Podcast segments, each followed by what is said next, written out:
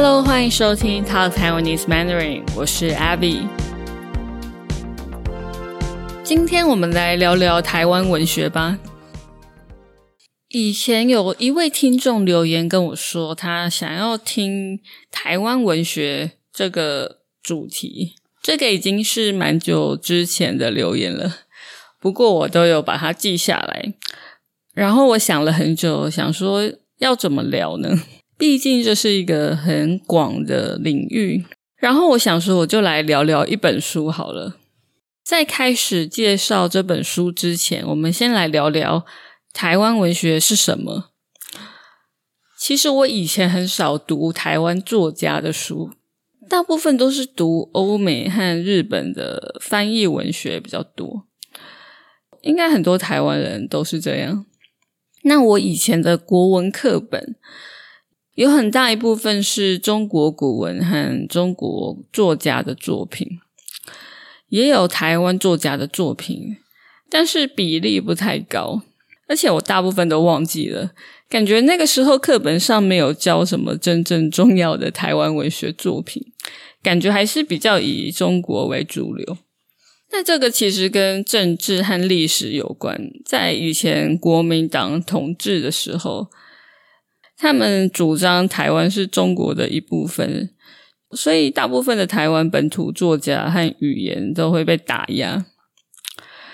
那在戒严时期，你甚至不能说台湾文学，会被政府觉得说：“哎，你主张台湾独立，在搞国家分裂，会被抓去关。”后来台湾民主化后，台湾人终于有言论和思想自由了，也能开始谈所谓的台湾文学。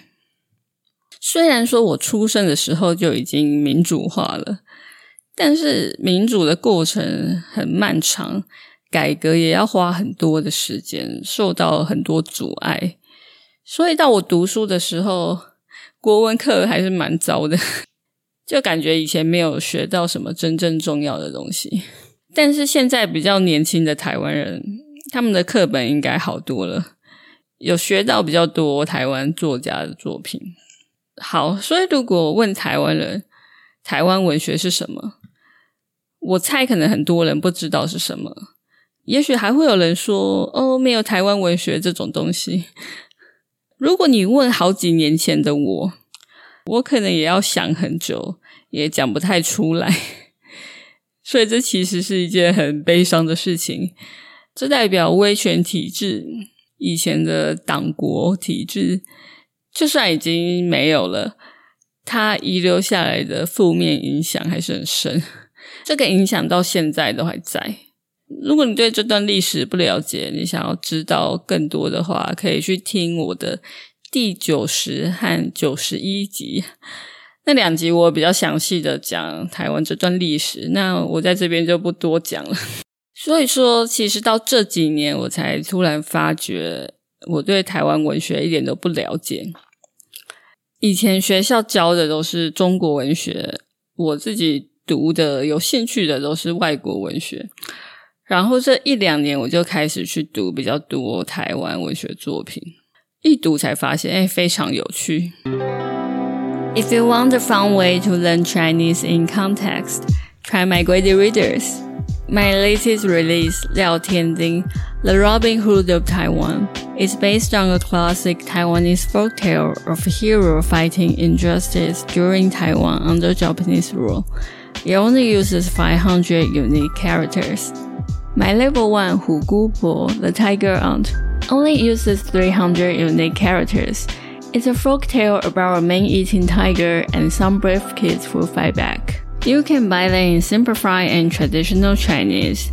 I record audiobooks as well, so you can follow along even when you don't know all the words.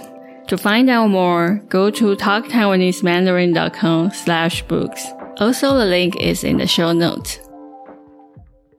今天我就要来介绍一本书，叫做亚细亚的孤儿，它是一本很经典的台湾文学作品。 这本书我大概到去年还是今年年初我才读的。作者是吴浊流，他出生于一九零零年。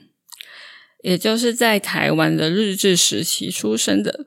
所以这本书的原文是日文，作者是用日文写的，后来才又被台湾人翻译成中文。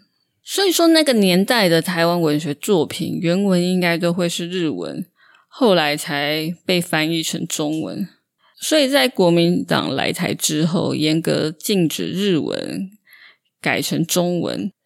可以想象，这对那个时候的台湾人打击有多大。特别是对作家来说，简直是世界末日吧！想想看，如果你是一位作家，然后新政府忽然换了一个新的语言，你不能用你原本的语言创作了，你要学一个新的语言，更何况还是要学中文 这么难的语言。就文字来说，你光是要学好一个新的语言，就不知道要花多久时间了。还要到能够流利的书写创作的地步，更何况那个年代没有网络哦，哇，的确是世界末日。所以说，经历过那个年代被迫转换语言的作家，大部分应该都没有办法再创作了。只有少数不断的坚持奋斗到最后的一些作家，他们才继续改用中文创作。好，所以如果要聊台湾文学，刚刚讲的这一段历史是非常重要的。那我们回到亚细亚的孤儿这本书，它是一本长篇小说，它在讲一位出生在台湾日治时期的主角，他叫做泰明，他曲折的一生。